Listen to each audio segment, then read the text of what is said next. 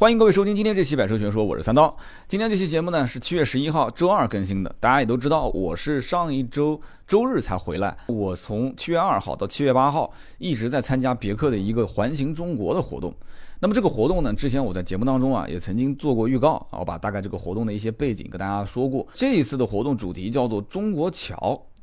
很多人也都知道，别克环形中国每一年会举办一次，那么今年是第四年。那为什么会选中国桥这样的一个主题呢？很多人有些不理解，其实我一开始也有一些不理解。我觉得说，人家啊带所有的一些这个团队去旅游，一般正常的话，要不就是玩山，要不就是玩水，就很少听说过去玩桥。但是回头想想看啊，桥本身是路的一部分，而且每一座有历史渊源的桥梁，它背后的故事特别特别多。而且桥梁本身是一个看上去很简单、很简单，但是实际上它有着非常非常多的啊这种非常精密的设计啊精巧的一些设计。所以说桥梁可以说的故事太多太多。就像我们到赵州桥，赵州桥的那个专家讲解整个赵州桥的时候，我感觉他说了可能有两个多小时吧，他可能觉得还没说尽兴。就是这种到每一个地方你找旅游的这种景点的导游去讲解，和找这种专家去讲解。这种感觉也是完全不一样的。专家其实更多的是因为他是专门研究这个素材，他有着大量的不管是从历史、人文啊相关背景的一些素材积累，而且他那种表达的方式啊，那种有感而发的那种感觉，导游是不具备的。而导游大多数其实，那我相信我们听友当中是有导游的，这个我说了大家别 别不开心啊。导游其实更多是什么？就是。把它当成一份工作，然后呢，就是为了迎合一些游客的胃口啊，更多可能会说一些民间传说啊，啊，一些一些神话故事啊，啊，可能一块石头，他说你们看那个石头像什么，然后说说说说一个小时，所以说这里面呢，我觉得有本质上的一些区别，而这一次每一个景点请来的都是一些当地这个景点的啊研究它的一些专家。我觉得这非常的赞啊！那么第一段行程北京到西安就已经结束了，在网上有大量的文章和素材，大家可以搜索“环形中国”啊，可以去微博搜，也可以在百度搜。如果在微博上呢，你可以直接搜一个 ID 啊，就搜一个微博账号，叫做“别人家的别克”，这个名字起的很有意思啊，“别人家的别克”这个账号呢，会第一时间发布就环形中国路上就实时发生的一些非常精彩的图文。那么我是参加的第一站，北京到西安，后面还有西安到成都、张家界到贵阳、贵阳到西双版纳。那也就是说，从现在往后，呃，将近两个月的时间，你如果关注的话，你在网上一直能看到相关的一些图文报道，包括视频啊，啊，像我呢，就是以音频的形式跟大家去讲解。后半段还会有新君威的加入，所以说这一次我前半段呢试驾的是什么车呢？一个呢是君越，还有一个呢就是昂科威。有人讲君越，1.5T 吗？还是 2.0T 呢？其实都不是啊，我这一次试驾的是君越三零 H，很多人一听应该就知道了三零 H 是什么车三零 H 就是君越的混合动力的版本。这一路上这个车给我的印象非常非常的深。有人讲说君越你没开过吗？有什么深的呢？君越 1.5T、2.0T 你应该都试驾过，对。一点五 T 跟二点零 T 的君越我都试过，而且我在节目当中其实一直是比较主推大家买二点零 T 的啊，因为我觉得这个级别的车辆二点零 T 的整个的动力是非常充沛的，而且既然已经选择了一个五米多长的一个大君越嘛，我觉得动力方面还是要有要求的。但是呢，很多人其实并不知道三零 H，有人讲三零 H 是个一点八升的发动机，一百二十八匹马力，这个能带得动吗？但你别忘了，这里面还有电动机，它有主电机跟副电机。啊，也可以输出一百五十五匹马力，所以这个车子它在整个的一个驾驶上来讲的话，ECVT 变速箱带上一个一点八升发动机和双电机的这样一个驱动模式，那种质感完全是跟一点五 T 配双离合、二点零 T 配六 AT 这种感觉是不一样的。我也不知道该怎么去跟大家形容说这个感觉不一样在什么地方，我只能说是驾驶体验的感受更好，而且最惊艳的是什么？就是这个车子的油耗真的是太惊艳了。我当时一直有点，有一点点怀疑的状态，就是说这车能跑那么低的油耗吗？因为大家都知道，一个五米多长的车，你说一个五米多的车正常能跑多少个油？我们先不说这车是什么排量啊，我相信即使是一点五 T，你要如果在网上去看很多的一些呃相关的这个车友给出的油耗，应该都不会低于九个油啊，多数都是在九到十个之间，就是一点五 T，二点零 T 的话至少应该是在十往上啊，十往上。但是这个一点八升的混合动力的版本，最终给到的油耗是多少？我这一路上先是开到了四百多公里，因为我们拿的都是新车啊，都是新车。就我没去看细看它的起始里程数，但肯定是不会超过一百公里。这个新车一开始我们开到四百多公里的时候，我发现这个车的油耗怎么这么低啊？四百多公里的时候才五点几个油，然后换到我再继续开到这个一千多公里的时候，再去看它的表显油耗的时候，才六点三，前面是五点八。我当时就非常的惊讶。后来网上我就搜了相关的文章啊，有车主在网上算了这样的一笔账，他说，呃。开了两千零二十五公里，总共的花费是七百一十四块钱，加油量是一百一十六点零七升啊，应该讲这个车主算的是非常非常细了，算下来平均多少？平均一公里才花了三毛到三毛五，这个我觉得真的让我非常惊讶啊，非常非常惊讶。后来我细想了一下啊，我细想了一下，因为这个混合动力的车辆其实最容易大显身手的这个区间，就是驾驶速度应该是在什么样？应该是在一个中低速。就是说，你最好不要超过一百二，就一百二往上的话，其实对于混合动力来讲的话，油耗的输出并不是一个最优化的一个一个区间。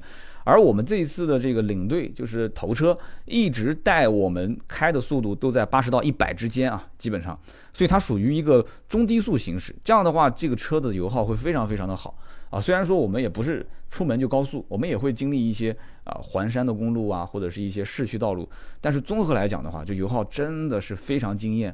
而且你要知道，我们车上是四个成年人啊，一般是三男一女或者是两男两女，而且车上还有。三个大的这个行李箱，再加上我们三到四个人的背包，然后还有一些小的零食箱，反正很多东西啊，水果都在里面。所以开着空调，听着音响，一路上。啊，表显油耗能基本恒定在六个油上下，我觉得这是让我非常惊讶的一件事情啊。虽然说这个混合动力很省油，但是大多数人其实对于美系车啊，对于像别克这种品牌的感受都是，哎呀，这别克可能是一个油老虎啊，别克的油耗比较高，买别克就不要太在乎油耗，特别是君越，很多人其实对君越的印象一直会停留在，包括我，其实在试驾之前也会停留在以前老君越两点四。啊，就动不动油耗十三个多、十二个多，就觉得很害怕。就买这个车回去以后，这个油耗是一个非常大的支出。但这一次开了这个别克君越三零 H 之后啊，那真的是颠覆性的，完全颠覆性的。那么再说说这个车的一个驾驶感受啊，我刚刚前面讲了，我说我不知道该用什么语言去表达它。因为这一类五米多长的 B 级车，其实优秀的作品还是挺多的，而大多数人并不会对于这些车辆追求说啊操控性多么多么优秀，然后这个转向多么精准或者怎样。大家觉得这个车其实最看重的是什么？大家想一想，其实应该是什么？是舒适性。啊，是这个车所营造的一些内饰的豪华感。你要如果说豪华感跟这个驾驶的舒适性这两点的话，那这个别克君越肯定要笑了。为什么呢？因为这两点都是它最强项了。上一代的老君越，很多人应该都知道，虽然说外形上有人是喜欢，有人觉得说啊，可能不是太够时尚，有点臃肿。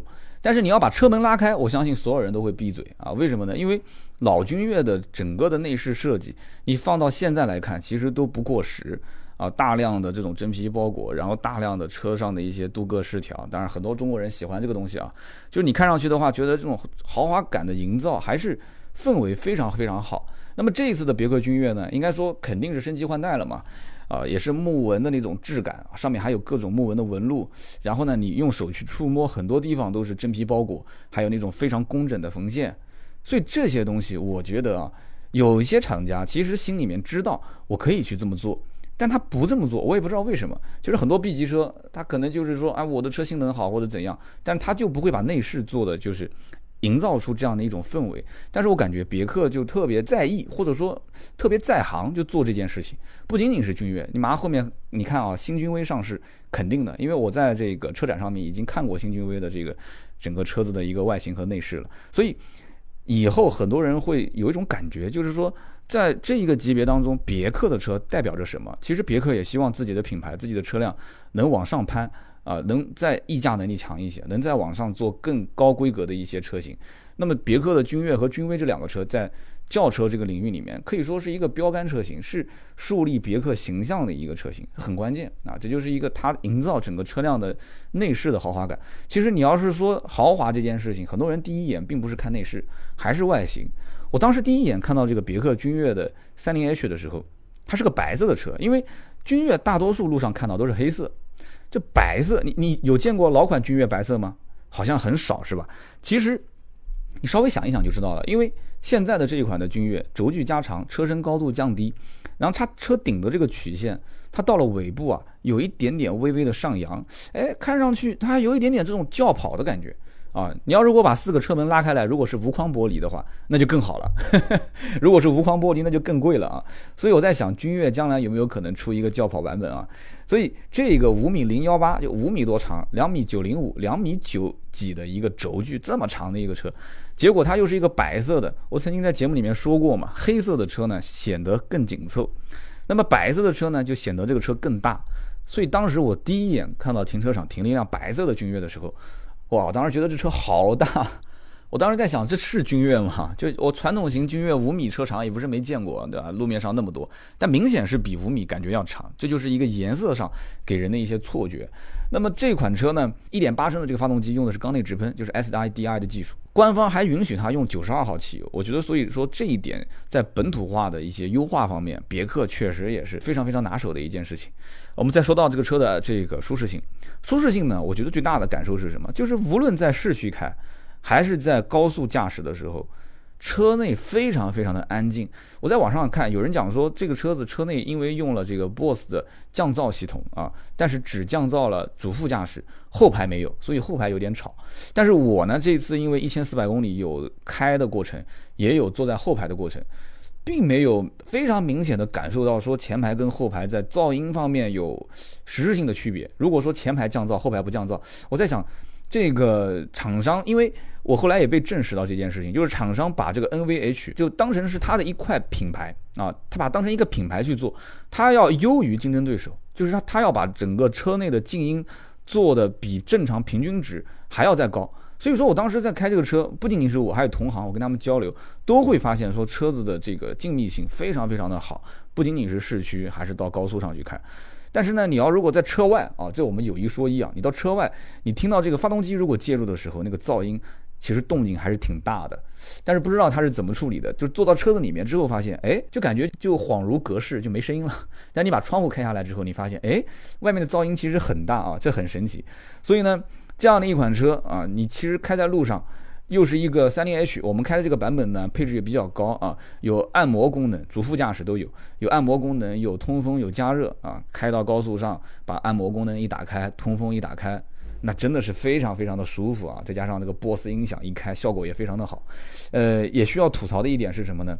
中控屏幕，因为我们这一路上开呢，阳光都比较强烈啊，不是特别的清晰啊，不是，但也能看得清楚，但不是特别特别的清晰。这也是跟它的整个的中控的这个面板啊，它上面没有遮盖物，而且是一个整个的斜面下来，所以阳光是非常容易，就是直接打在上面反光。这个车呢，我个人感觉啊。主电机两百七十五啊最大扭矩，副电机一百四十的最大扭矩啊，整个的系统最大输出功率是一百二一百八十二匹，最大扭矩三百八十牛米，再加上我刚刚前面讲的这个一点八升的发动机，对吧？它能提供一百二十八匹。这个车我觉得在动力上来讲，有人讲一点八能带得动吗？对吧？你光说舒服不舒服？你说一个非常肉的车，你让我开再舒服，我觉得开的也不舒服，对吧？但不是这样子的，这个车因为它有电机的辅助。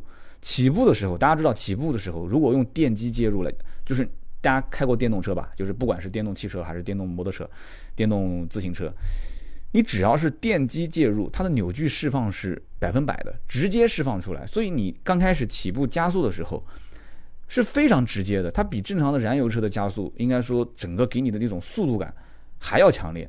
那么中间你要如果说哎提速到一定程度之后，再一脚油门，你想超车，你想。突然变换车道，整个的这个车身动作其实也是干净利落的，就是没有给你感觉说啊这个变速箱不行啊，这个发动机不行啊，好肉啊，没有这种感觉。就整个行驶过程当中，我觉得啊，反正是我不知道你对动力有多大的要求。就对于我来讲，反正我开过老君越，也开过新君越的 1.5T 和 2.0T，我觉得1.8的这个混合动力啊。应该说，绝对是不会低于这两个车辆啊，1.5T 跟 2.0T 这两种车辆的一个驾驶感受。平顺是它的最大的一个特点，就整个不管是超车还是市区驾驶，因为这个 ECVT 的行星齿轮变速箱，而且是两组行星齿轮啊，再配合这种啊发动机和双电机的这样的一个动力分配，我个人觉得它的驾驶的感受是完全有别于 1.5T 跟 2.0T 的。这一点，我相信啊，就大家如果到呃 4S 店去试乘试驾，一定能非常非常清晰的区分开来。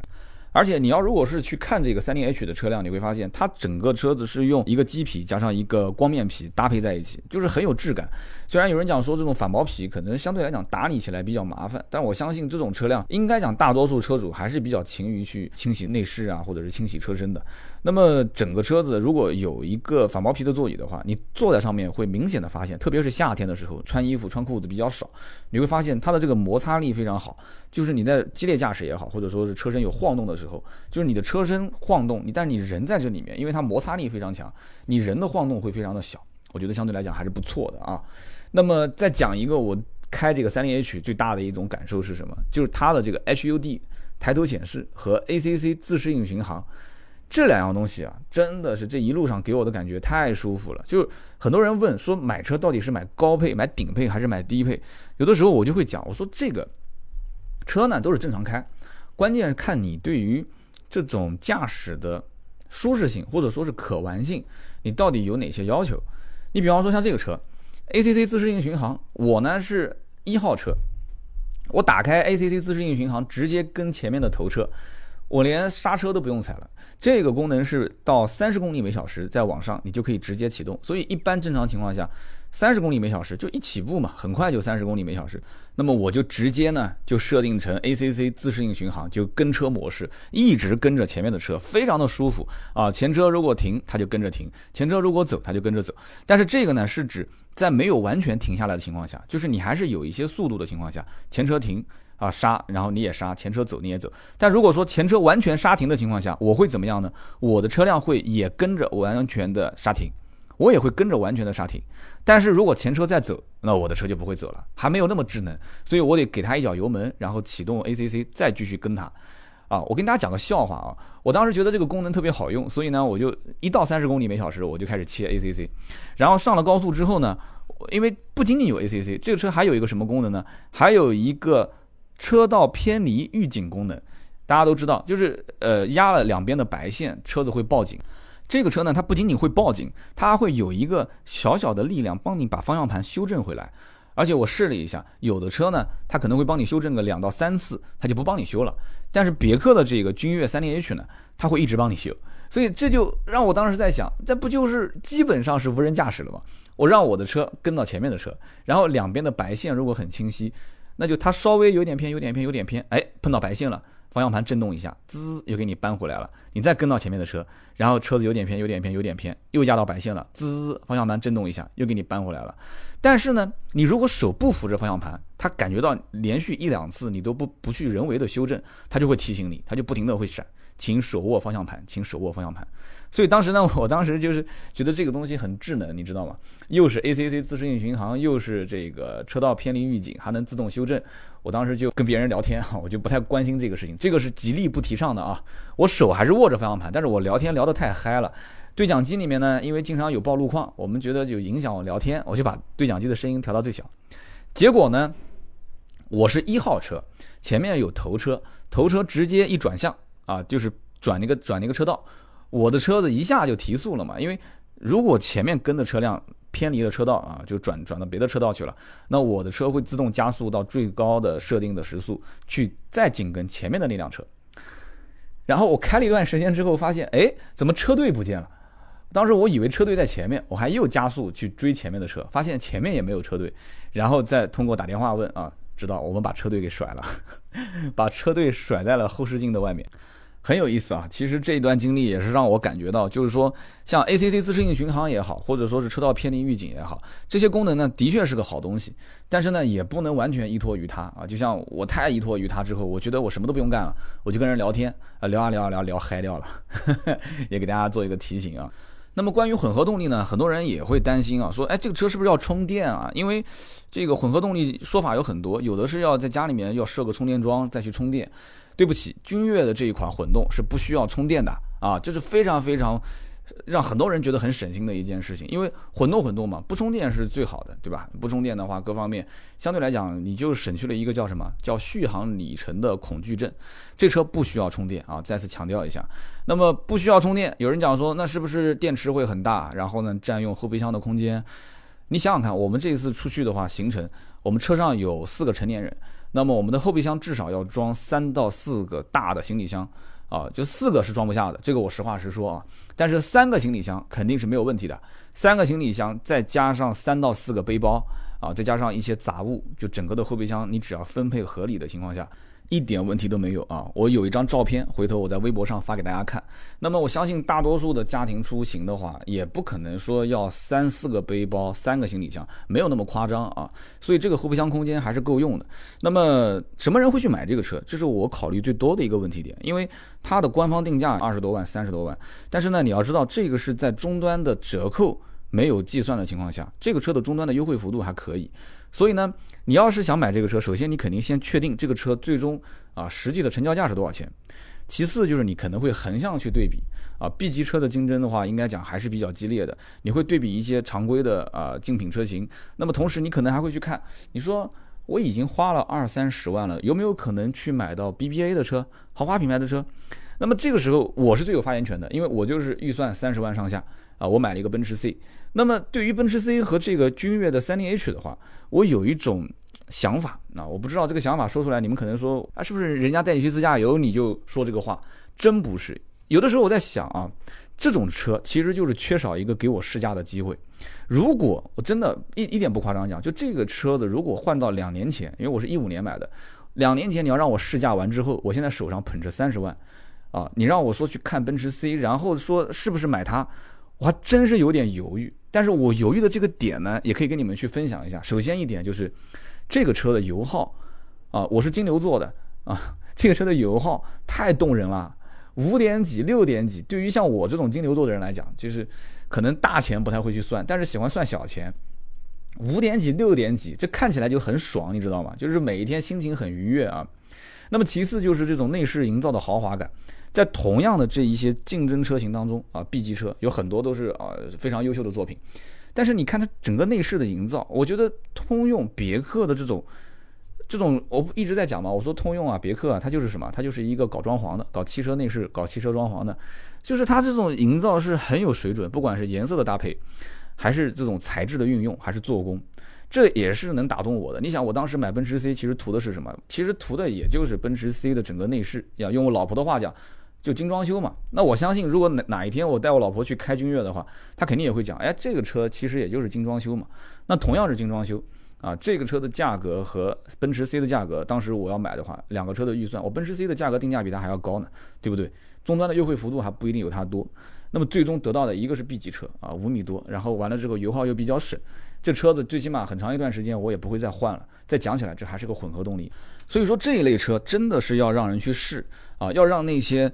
呃，决定说买 BBA 的，或者说是买一些同级别的其他混动车，或者是同级别的一些其他的 B 级车的用户，你带着他去试驾，带着他去感受，然后重点去讲解这个车辆的一些亮点，我相信很多人会心动啊，即使不心动，最起码啊，你也会。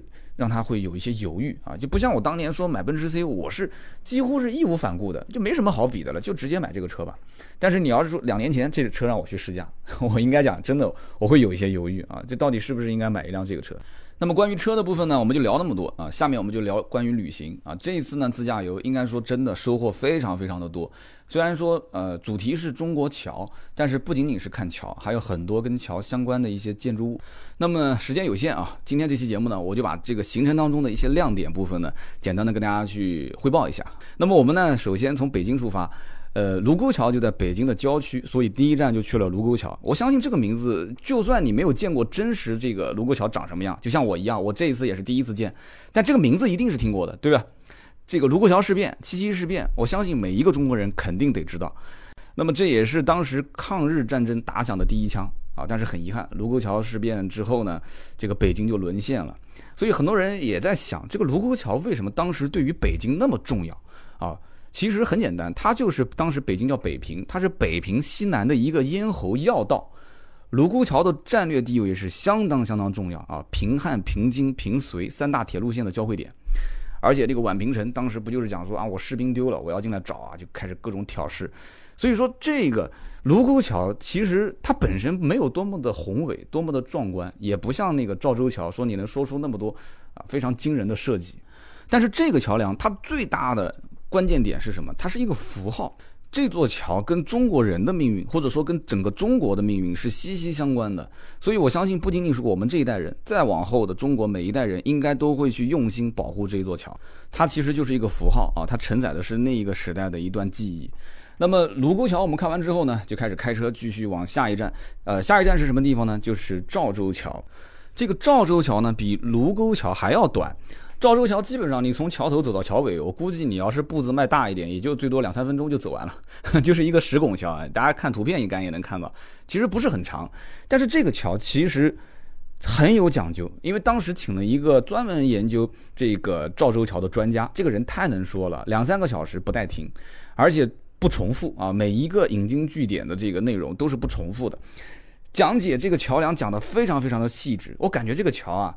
就像是这个当年的设计师李春，就像是他的祖先一样的，就他可能是从小是不是就在这边长大，就骨子里面就是对于这个赵州桥，就就是每一块石头他都能。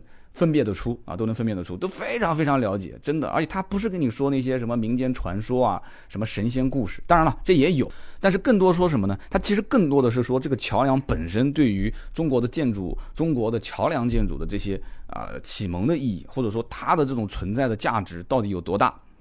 赵州桥，当时我看到它的这个保存完好的那种感觉，比卢沟桥保存的还要完好。我当时在想，一千四百多年，隋朝啊，兄弟们。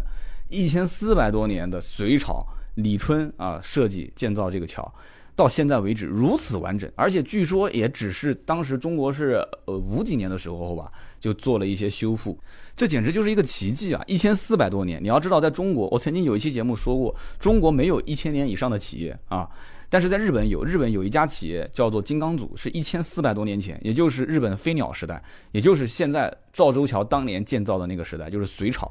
日本是传承了一个企业啊，一个公司下来，但是中国传承了一座桥梁啊，一千四百多年前的赵州桥，太震撼了，真的是的。那么当时这个专家也讲，他说赵州桥和长城和都江堰都是非常伟大的工程，但是他们之间有什么区别？有没有人能说出来？那肯定大家都不能说了嘛，对吧？就没有那么多的这个知识储备。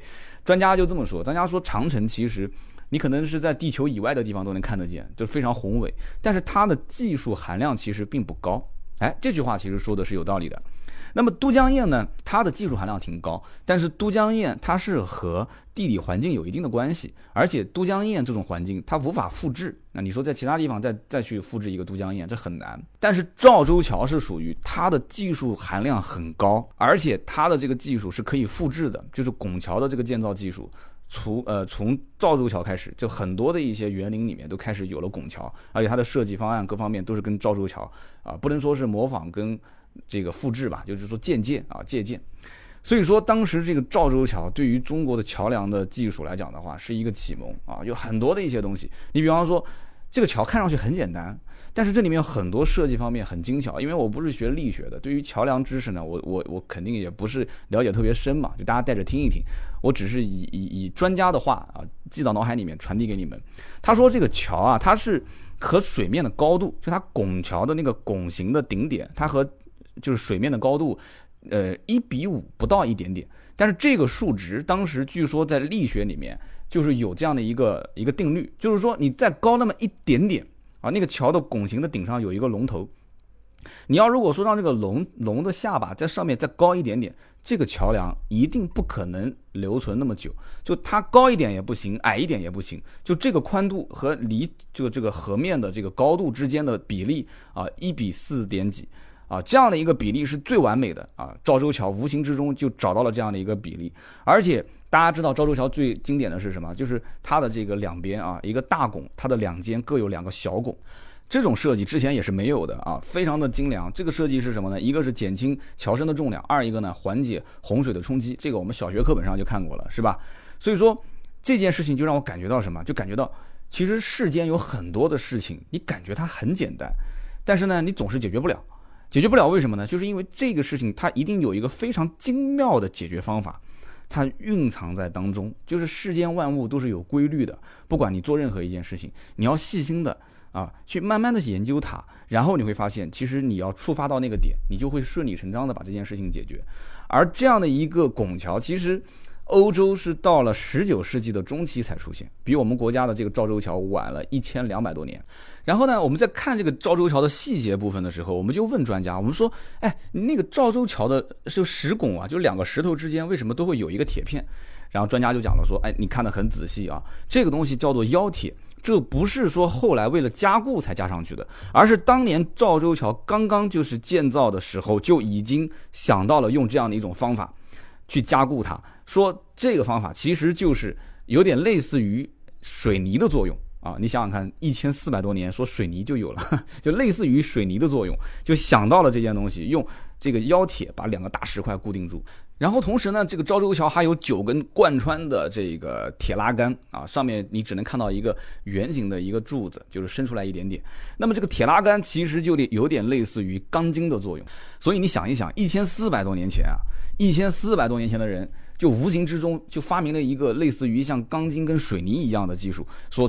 造这样的一座啊，这个赵州桥，所以赵州桥你看上去它不起眼啊，也没有说像卢沟桥那样有一个什么历史文化承载的意义。但是这个桥梁所具备的很多的一些技术指标啊，现在来看的话是真的是启蒙性的，真的是启蒙性的。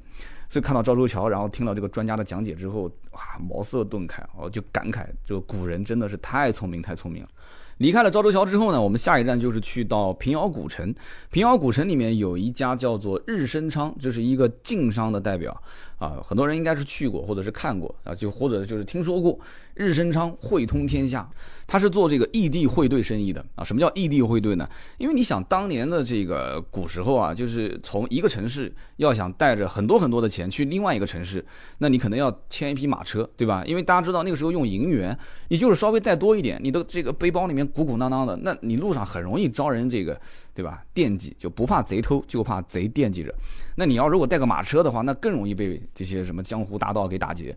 所以说，很多人在想，我能不能把钱在这个城市存下来啊？拿着这个汇票去另外一个城市啊，就直接就能把钱取出来，这样行不行？所以当时呃，他们这个公司就有员工就提出说，哎，老板能不能做这个生意啊？所以后来这个员工就变成大掌柜啊，大掌柜。然后当时这个还跟专家跟我们讲说，大掌柜跟二掌柜之间的一些。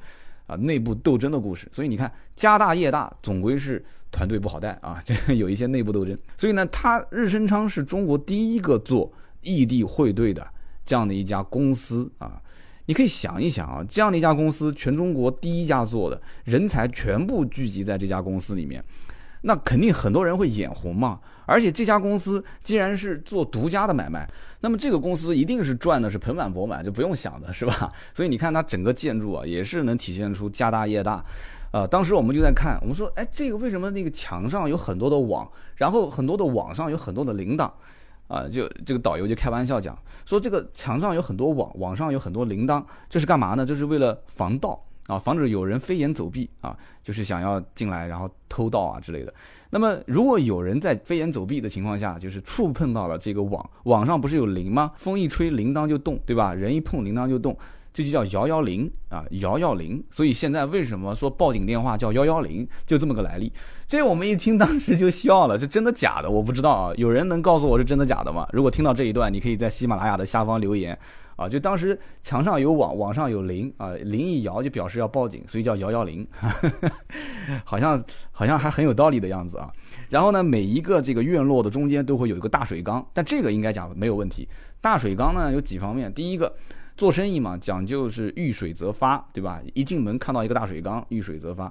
那么其次呢就是救火啊，万一要是。呃，周围的房屋起火了，院中有一个大水缸，你可以直接就舀起水来救火，这个是很正常。那么还有就是装饰性的作用，很多的一些水缸的里面和上面都会有一些装饰性的文案。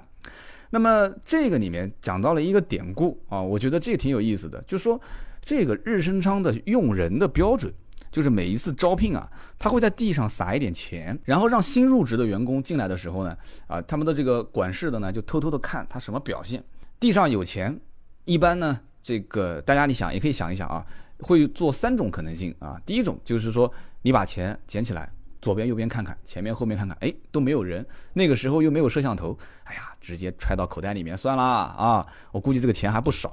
那么这是第一种。第二种呢，就是捡起这个钱，发现不行啊，我是拾金不昧的，我得把钱上交，就交给了相关的面试人员。那么第三种呢，他看到了但是当做没看到啊，直接绕过进去面试，面完试回家啊。各回各家，各找各妈。大家也可以去设身处地的想一想，如果你是面试的这个考官，这三种新人啊，新员工，你选哪一个？那肯定有人讲说，第一个肯定不选嘛，对吧？因为第一个捡了钱揣到自己口袋里面，这心怀不轨啊，这种人，对吧？心术不正，那肯定不行。那有人讲说选第二个啊，第二个的话，他不是上交了嘛，不挺好的嘛？呃，其实也不对啊，就正确答案应该是选第三个。为什么呢？就第二类人呢？他捡了这个钱，他只要碰了这个钱，其实他最终今天上交，他可能明天不上交。而且这种人呢，好管事啊，他看到什么事情呢，他好管事情。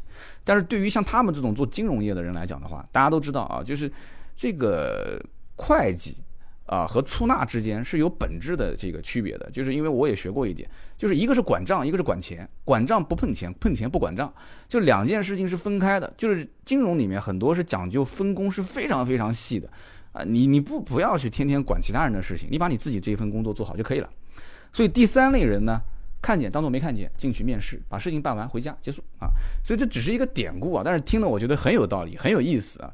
包括前面那个幺幺零的那个故事，我觉得真的出去旅游有的时候就是脑洞大开啊，而且你能看到很多的一些没有看过的东西，这就叫见识啊。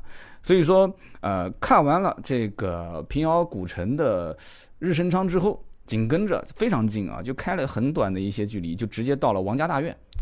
王家大院有一句话叫什么？叫做“王家归来不看院”。我当时觉得这个口气好大啊，因为我们当时在王家大院的门口的时候，有人已经脱口而出啊，说“王家归来不看院”。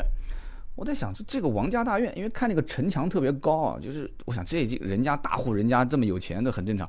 大户人家的这个宅子我们也见了不少了，但是你当时我一看那个王家大院的那个宅子，我的天呐，就跟一个古堡一样。我在想那里面一定是很大很大，但是真正进去之后，没想到那么大，真的完完全全能配得上这句话，叫做“王家啊，王家归来不看院”。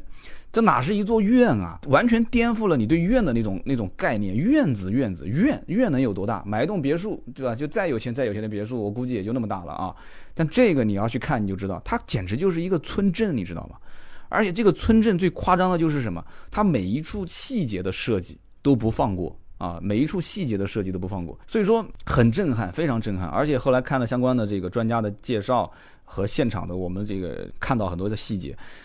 历时明清两个朝代三百多年修建而成，而且你能保存那么完好，每一个朝代的政府都尽全力的去保护它的完整性，这个是很难得的。你想想看，这也是跟当时的这就是传说啊，是先祖王石牵制了这家叫做晋生村，然后呢，这个王氏在当地是以耕作。做豆腐起家，然后一步一步的从农业到商业，然后从商业再到做官，啊，家大业大，最后呢就开始声名渐高啊，就开始大兴土木了，就一直在造，造了前前后后三百多年，就成了这个王家大院，啊，有人讲说这是华夏民居第一宅啊，有人说是中国民间故宫啊，有人说是山西的紫禁城，我觉得都不为过，都不为过，一定要去看一看啊，王家大院太震撼了。王家大院之后呢，下一站行程就是壶口瀑布。那么壶口瀑布不用说了，很多人都知道，一提到壶口瀑布，就肯定要说黄河之水天上来啊！果然到了现场，这句话也是，反正很多地方都能看见“黄河之水天上来”，其实就是李白的一句诗嘛：“君不见黄河之水天上来，奔流到海不复回。君不见高堂明镜悲发白，朝如青丝暮成雪。”而且其实很多人知道的不是这几句啊，其实知道是什么？就是“人生得意须尽欢，莫使金樽空对月。天生我材必有用，千金散尽。”还复来，其实是这几句，但是你到了壶口瀑布，你肯定是啊，黄河之水天上来。但是我去了以后，我发现这到底黄河之水天上来，这这怎么个来法呢？确实很壮观。为什么呢？因为它这个整个的黄河啊，就到了那个壶口的位置，突然之间就变窄了，而且它的落差很大。所以你想想看，那肯定很壮观嘛，对吧？本来是那么宽的，突然变那么窄，然后落差又很大。所以我知道很壮观，但是怎么也看不出它怎么叫黄河之水天上来。后来我发现，哦，原来旁边有一个有一个溶洞，你要下去，你要从那个洞口下去，然后从下面有一个观景平台往上看，你就会发现，哦，哟，仰看这个壶口瀑布，你才发现那个瀑布几乎就是跟天空是连成一片啊。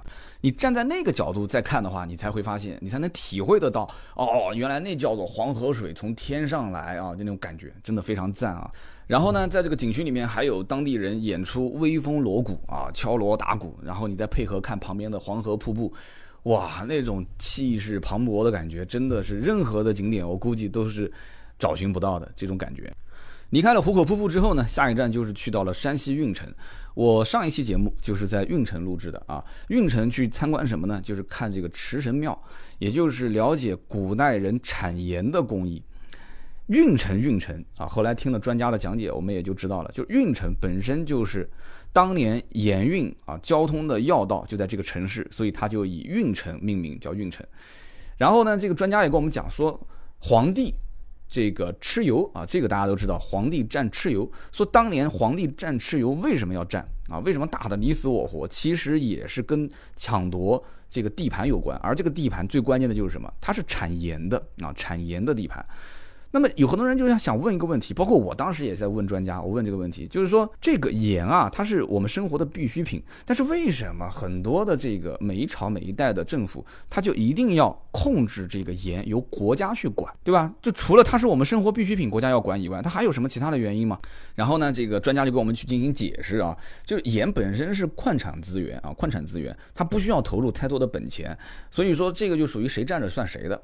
开发成本也不是特别高，那么这个盐到市面上去贩卖，哪怕非常非常便宜，因为它不需要本身这个是矿产资源，它不需要什么本钱，所以它只有开发成本，它卖非常低的价格，其实它的利润也非常非常高啊，所以这是一个非常大的收入来源。其次就是这个国家如果不控制，你想一想，如果落在商人的手里面的话，那基本上这个盐业的价格就会非常混乱啊。但这又是一个生活必需品。就像我们当时吃的这个大蒜啊，蒜泥狠，大蒜当时如果一旦被垄断的话，那价格就会无法管管控了啊，无法管控了。那么从盐池庙出来之后呢，我们就直接啊要去到最后一站的行程，就是到普京渡。那我相信很多人也听说过这个地方啊。普京渡呢，其实里面最值得看的是什么？就是黄河大铁牛。我相信我一讲到普京渡，很多去过的人就肯定知道我要说这个。黄河大铁牛是唐朝开元年间啊，这个铸造的四头铁牛。有人想说用铁造的牛有什么好看的？但是你要如果看了当时的这个现场，有一个很形象的一个这个动画，呃，展示给我们看，就是说唐朝当年建造这四个大铁牛啊。啊，应该是不止四个，因为桥对岸还有啊。我们当时看到的是，就是能看得到、摸得到的有四座大铁牛。当时建造这个大铁牛，是消耗了整个唐朝四分之三的铁。你想想看，这个国家的要要下多大的决心，而且要找多少能工巧匠啊！所以说，当时建造这个黄河大铁牛，这是一个非常大的工程啊，非常震撼。而这个铁牛在很长一段时间是沉没在这个河底的。啊，而且后来又是黄河改道。我们当时问这个专家，我说：“哎，那黄河现在在什么地方？”他说：“在前面，在前面很很远，也不是特别远，就再往前走一些。但是我们现在是看不见的。所以你想想看，真的是也是很感慨啊，很感慨。你说古人当时啊，这个倾全国之力建造的大铁牛啊，当时做浮桥，他能想到说啊，多少多少年之后黄河都不在了，他能想到这件事情吗？想不到。”所以说，有的时候在历史的长河里面，真的很多事情，真的人算不如天算啊，它都是在变，变才是唯一不变的道理啊。那么关于这个黄河大铁牛呢，我们其实在小学课本里面也学过一篇文章啊，叫做《捞铁牛》啊，捞铁牛。当时底下会有一句叫做“这个故事告诉我们，做事要勤于思考，善于分析，在生活当中呢，要活用科学原理，才能把事情做成功。”这是当时小学课本的一句总结，讲的是什么呢？就是讲当时一个和尚叫怀炳。我这么一说，你们肯定就有印象了。怀丙这个和尚通过啊一个很就有点像那个这个曹冲称象的那种感觉，就用那种技巧啊把这个河底的铁牛给捞上来。当时说的这个铁牛就是我们今天看到的普京路的黄河大铁牛。那么我把整个的这几天的行程当中的一些我们所参观的景点，而且专家给到我们说的，我所记忆当中啊比较有意思的一些东西，给大家进行了一些分享啊。今天这期节目聊的时间也比较长啊，也快五十分钟了。那么最后做个总结，其实。别克的这种活动呢，它探寻中国的一些桥梁，就这一次不是叫做中国桥嘛？这个主题，它其实更多的是什么？是希望架起一个文化的桥梁，去架起一个沟通交流的桥梁。它更多的是什么？就是别克品牌在中国，它更想去了解中国文化的博大精深，它是要做一个接地气的品牌。其实现在很多的品牌，其实产品它并不是做的不好，它就是缺少一点点在市场层面上更接近于老百姓，就让老百姓觉得说这个这个产品这辆车它更适合我，它就像是我们家停车场里面应该停着的那辆车，而不是那种说我如果把这车买了，我到底属于哪一类人呢？我停在停车场里面，我感觉我就是个另类，所以这种文化的感觉，它就是说对中国文化的那种尊重以及探索的精神。这对于一个品牌树立调性有很大的帮助，因为有一些这个中国人的这些气质或者说呃传统，就十里不同风，百里不同俗嘛，对吧？这些东西你你说不清道不明，它来源于什么？它其实就是来源于老祖宗的一个传承，它来源于历史。就这些东西是中国人骨子里面就有的，你可能不能用一些文字简单的表达出来，但是呢，当你去运作到车辆的设计的时候，或者说呃运作到市场的这个投放和运作的时候。你这种你这种感觉是能把握得住的，那这就很好了。我相信这种产品最终到市场，老百姓都会用人民币去投票嘛，对吧？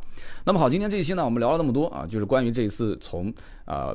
别克的环形中国的这次旅行回来之后，跟大家去分享了一些我的经历啊，包括对于别克的这一款君越 30H 混合动力的车型的一些看法。那么听到最后的呢，都是铁粉，感谢你们啊！也希望你们对我的节目呢多多提宝贵的意见，可以在我的节目下方呢啊评论，也可以帮我点个赞，顺便转发一下。呃，更多的原创内容呢，可以关注微信、微博“百车全说”，也给大家做个提醒，下一期节目呢。非常有意思，会同时发两个版本啊，一个是有英文和翻译的完整版，还有一个呢，呃，就是把外国人讲的这个英文的这一段剪掉，就直接是中文翻译版本。为什么是这样子呢？因为下期节目我有幸采访到了这个两位斯洛文尼亚的轮毂电机的专家啊，进行一次访谈。那么希望大家能关注下一期节目。好的，我们下期节目接着聊，拜拜。